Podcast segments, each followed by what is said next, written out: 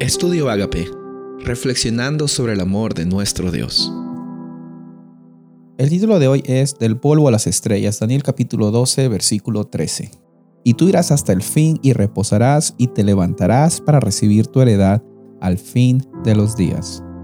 En la palabra de Dios encontramos el último versículo de Daniel siendo una gran promesa para Daniel y al mismo tiempo por extensión para cada uno de nosotros. Hemos terminado una serie de estudios acerca de este libro de Daniel.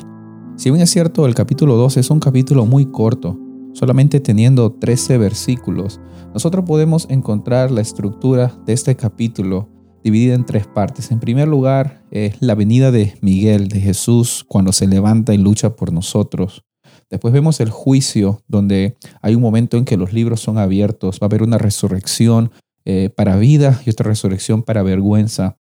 Después encontramos la pregunta hasta cuándo es que esto va a suceder, pero finalmente hay una espera que Daniel tiene que vivir y una espera que tú y yo también tenemos que pasar, pero va a haber un proceso en el cual nosotros, eh, muchos de nosotros que vamos a descansar, ah, si es que Jesús no viene, vamos a pasar al descanso, vamos a volvernos otra vez polvo, dice, porque en el versículo 2 dice, son del polvo de la tierra, serán despertados.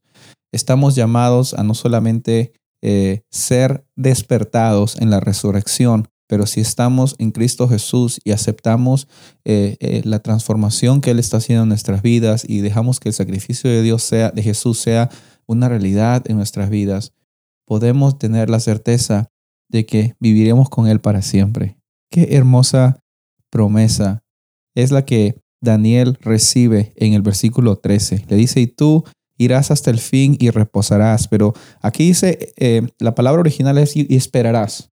Tú esperarás hasta los últimos momentos. Eh, y finalmente va a llegar un momento en que tú también te vas a levantar para recibir tu heredad al fin de los días. La labor de Daniel ya había terminado.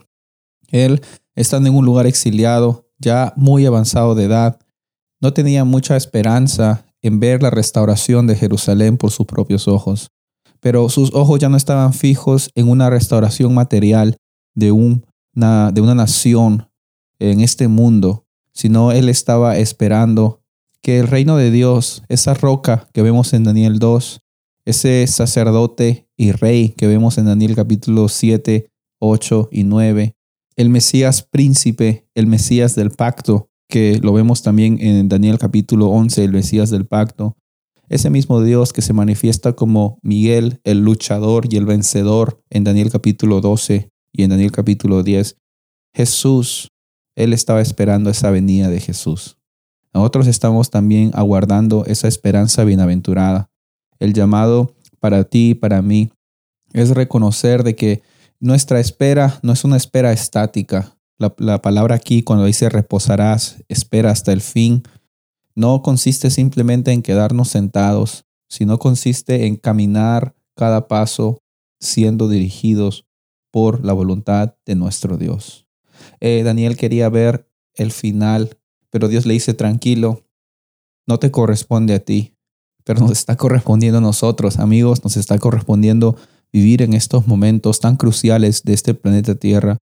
Y también a nosotros nos toca reposar en Jesús, reposar activamente, dinámicamente, teniendo esa experiencia, la cual Daniela tuvo desde que empezó siendo parte de la corte del rey, pasando tantos altos y bajos, y finalmente en su edad avanzada, viendo cómo una nación se iba y cómo otra nación llegaba, él siempre estaba con una certeza firme, que su Dios era su juez.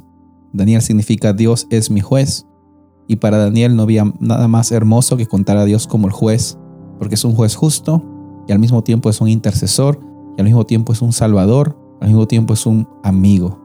Que ese sea el Jesús que nosotros queramos anhelar, tener en nuestras vidas en cada momento. Soy el pastor Rubén Casabona y deseo que tengas un día bendecido.